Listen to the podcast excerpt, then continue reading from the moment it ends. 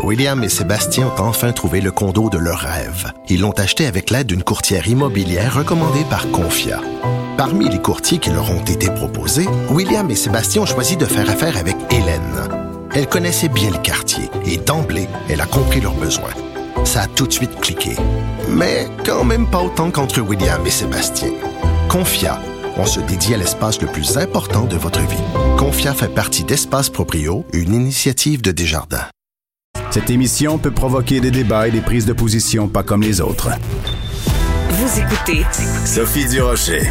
Avec tout ce qui s'est passé en fin de semaine, euh, les différentes euh, descentes de police dans des synagogues ou des lieux de culte euh, qui ne respectaient pas les consignes, ben finalement, on, on, on se rend compte que si vous faites partie d'une religion reconnue officiellement, ben vous avez le droit de vous réunir à partir de 10 personnes jusqu'à 10 personnes. Et il y a beaucoup de gens qui se posent la question, ben, comment ça se fait qu'on accorde un passe-droit aux gens qui adhèrent à une religion? Euh, bon, on va peut-être peut-être avoir envie de s'en partir une de religion. On va en parler avec Jean-François Lisée, qui est notre chroniqueur du mercredi et qui est, vous le savez, bien sûr, l'ancien chef du Parti québécois. Jean-François, bonjour. Bonjour, Sophie. Écoute, c'est, une idée très euh, amusante que tu as lancée sur les, les réseaux sociaux en disant, ben, si 10 athées souhaitent se réunir, ils doivent se partir une religion. Bon, c'est un peu contradictoire parce que les athées, normalement, euh, sont pas très euh, intéressés par ça, mais comment se fait-il qu'il y a un passe-droit pour les gens qui adhèrent à une idéologie? Parce que la religion, c'est une idéologie. Ben, c'est comme... c'est même pas remis en, en question. Hein, je veux dire, c'est comme mm. normal qu'il y ait un accommodement pour l'ensemble des grandes religions pendant une crise sanitaire où on nous dit, écoutez, en ce moment-là, on n'a même pas le droit d'être cinq euh, si on n'est pas dans la même bulle familiale. en ce moment, il y a juste les personnes seules qui ont le droit d'être euh, d'être accompagnées, enfin d'avoir un visiteur. Mm-hmm. Pourquoi? Ben parce que euh, si, on, si on permet ça, ça crée des contacts qui peut, peut transmettre le virus, qui peut euh, rendre des gens malades et, euh, et en tuer certains. Mais si vous êtes croyant, pratiquant, vous pouvez être 10 dans une salle, on ne contrôle pas la ventilation, vous pouvez rester là une heure et demie, alors qu'on dit qu'après 15 minutes dans une même salle fermée, le, le, risque augmente. Euh, et il n'y a pas de démonstration scientifique que des croyants euh, sont mieux protégés par leur Dieu que par euh, l'absence de, de, de, congrégation. Alors, c'est intéressant parce qu'il y a eu ce, cette confusion. Est-ce que c'était 10 par église ou, ou temple ou 10 par pièce de l'église? Mais finalement, on se dit, mais pourquoi 10? D'abord, pourquoi 10? Pourquoi pas 5? Pourquoi pas 25? Puis pourquoi est-ce que euh, on prend le risque, on, laisse ces gens-là être mhm. à risque finalement, alors que les athées, eux, sont pas à risque? C'est comme si, tu sais, c'est vraiment, il n'y a, y a, aucune raison sanitaire de faire ça. Sinon, mhm. on a décidé dans notre société qu'il était normal de donner des, des, des, privilèges, donc une inégalité de traitement euh, au nom de la foi, de la foi organisée dans ce cas-ci.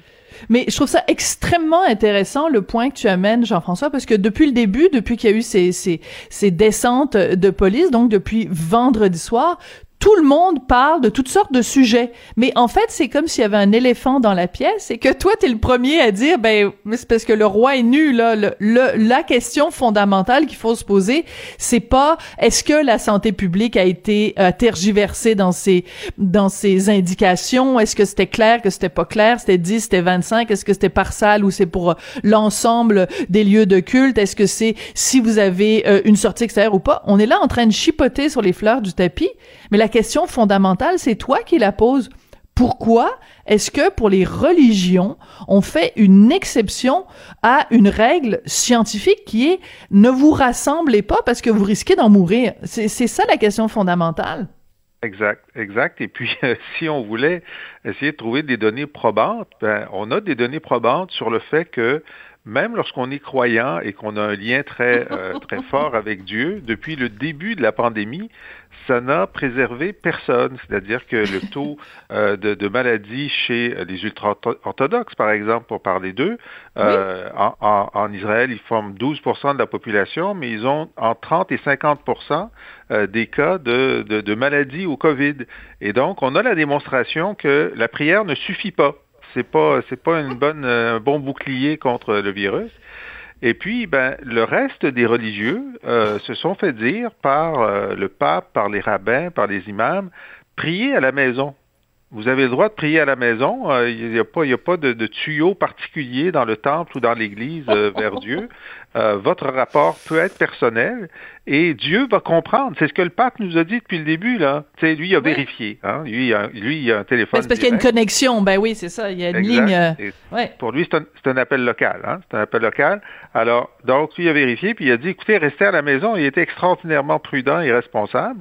Euh, mais en marge des grandes religions, que ce soit les, les, les chrétiens évangélistes du sud des États-Unis qui, qui refusent, dans plusieurs cas, euh, d'appliquer euh, les règles, ou euh, certains ultra-orthodoxes, même pas tous, mais certains, euh, continuent à dire que euh, non seulement prier, mais prier en groupe, c'est plus important que de protéger la vie mm-hmm. des, des, des ouailles, ce qui, ce qui est très grave.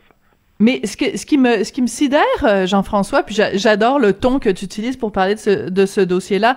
Ce qui me sidère à travers tout ça, c'est que quel est le message le plus important qu'on entend depuis le mois de mars 2020 ou février, janvier, enfin quand on a commencé à prendre la mesure de cette de cette pandémie Le message le plus important, c'est il faut faire confiance à la science. Il faut se baser toutes nos décisions doivent être basées sur des preuves scientifiques. C'est ça doit toujours être la science qui nous guide et qui nous mène. Et devant la religion, tout d'un coup, ces bons, tous ces bons préceptes rationnels partent en fumée. C'est comme si la science s'inclinait devant la religion, alors que la religion, on s'entend, c'est exactement le contraire de la science. T'as pas de, t'as pas de preuves, t'as pas de réalité. C'est, on n'est plus dans le rationnel, on est au contraire dans l'irrationnel. Et, et c'est cette contradiction-là entre la science et la religion qui m'apparaît plus que jamais évidente dans les cas, dans le cas qui nous occupe. Alors, tu connais l'histoire du croyant qui, euh, euh, qui voit venir euh, une énorme, un raz de marée et qui dit, ben, Dieu va s'occuper de moi. Alors, il y a un policier qui arrive en disant, bon, il faut évacuer. Il dit, ah, ne vous inquiétez pas, Dieu s'occupe de moi.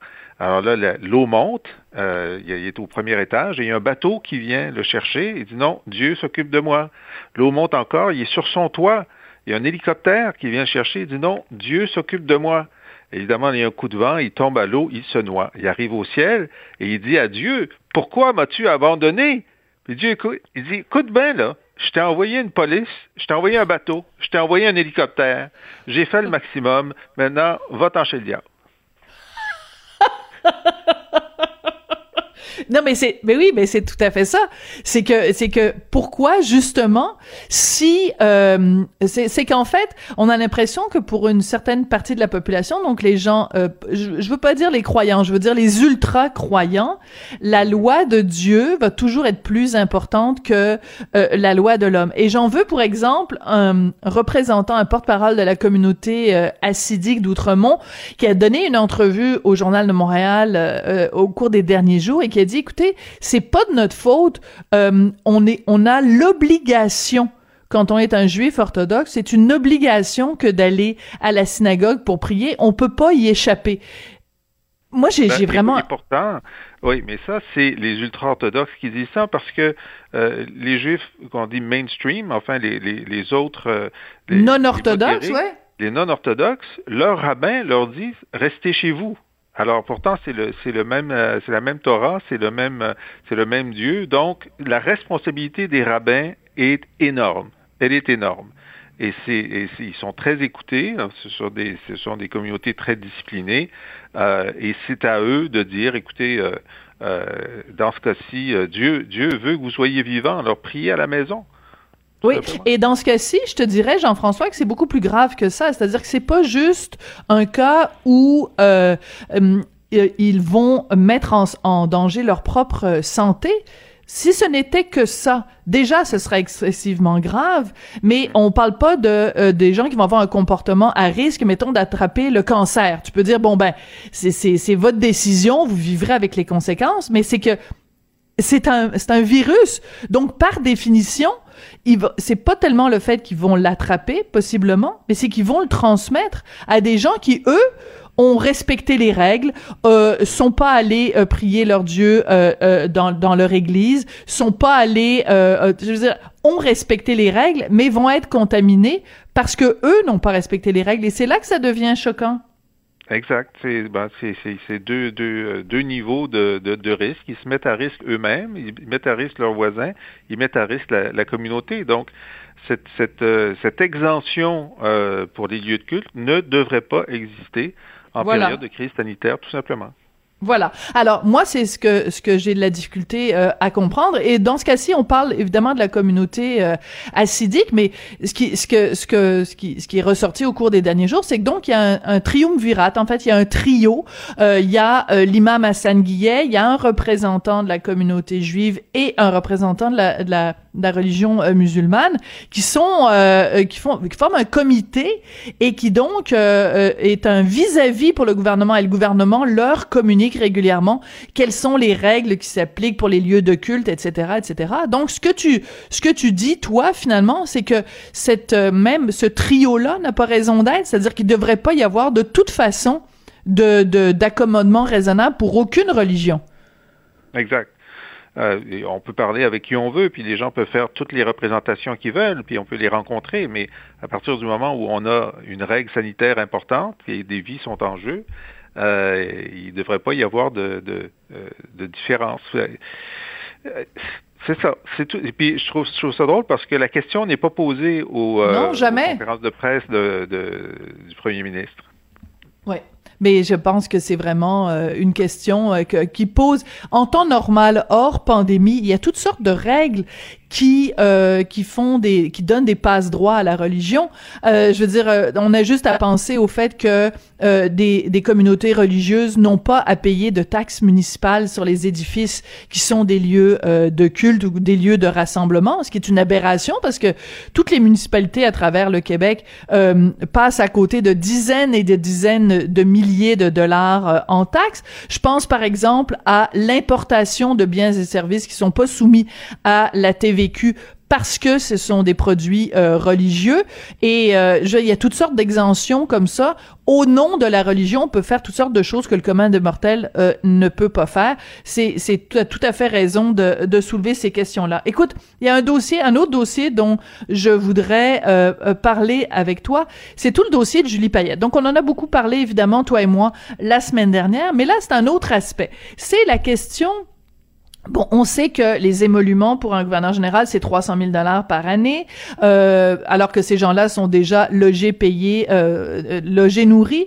Euh, mais en plus, ils ont une pension à vie de 143 000 dollars. Mais en plus, il y a la question de leurs dépenses. Ils ont le droit jusqu'à la fin de leur jour à un compte de dépenses qui peut aller jusqu'à 205 000 dollars. C'est un scandale. oui, mais c'est euh, l'ensemble de l'ensemble du dossier est, scandaleux. Euh, et, euh, et d'ailleurs, jusqu'à récemment, euh, les, les, les, anciens gouverneurs généraux euh, n'avaient pas besoin d'envoyer de justificatif. Ils envoyaient une facture.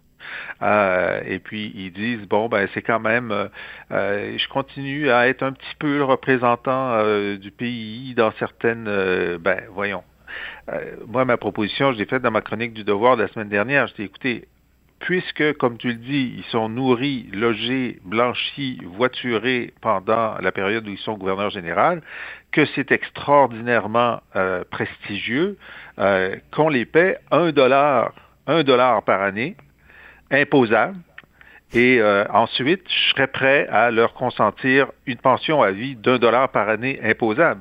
Et on aurait des candidats. Il y a des gens qui voudraient terminer leur carrière en étant gouverneur général du Canada. C'est ben sûr, on aurait d'excellents candidats. Alors, c'est même en, supposant que la, la fonction a une utilité, puis ça, on peut en débattre. Euh, mhm. Il est possible de combler cette fonction avec quelqu'un qui a euh, de, de l'expérience, qui a déjà gouverné, qui a déjà été ministre ou maire d'une grande ville, euh, qui a déjà administré des choses, qui sait ce que c'est que d'avoir une fonction euh, gouvernementale ou d'apparat ou bon, et qui, qui, qui, va le faire gratis. Alors, c'est ah ça la réforme, c'est gratis. Ben non, mais c'est ça qui est hallucinant. Et, ce qui est intéressant, c'est que dans le National Post de ce matin, il y a tout un texte parce que euh, il y a quelques années de ça, le National Post avait révélé que Adrian Clarkson, l'ancienne gouverneur général, avait euh, soumis donc pour un million cent mille dollars de dépenses. Euh, la publication de ce reportage-là avait euh, provoqué chez Justin Trudeau la réaction suivante de dire bon, on va demander à un enquêteur indépendant euh, de faire euh, un rapport sur justement cette question des euh, euh, des comptes de dépenses des gouverneurs généraux. la Fédération canadienne des contribuables a mis la main sur le rapport. Le rapport donc est, publié dans le National Post. Et ce qu'on ce qu'on ce qu'on découvre en fait, c'est que même avec la loi d'accès à l'information, on n'arrive pas à savoir le détail. On n'a pas, il y a un manque de transparence absolument flagrant. Et ce qu'on apprend aussi, c'est que ce rapport-là recommandait qu'on mette une limite de temps à ce compte de dépenses. Parce que dans l'état actuel des choses, c'est jusqu'à la fin de leur vie. Et il y a Ed Schreier, qui était gouverneur général en 1984. Ben, en 2021, théoriquement, il peut encore avoir un compte de dépenses jusqu'à 200 000 dollars par année. Ça n'a ben aucun ben sens. Ça n'a aucun sens. Mais euh, il, bon, d'abord, ça n'a aucun sens en soi, mais il est vrai que le, le, le, vieillissement de la population provoque des, des, des, ajustements nécessaires à un certain nombre de, euh, de, décisions qui avaient été prises quand les gens mouraient tous vers 72 ans.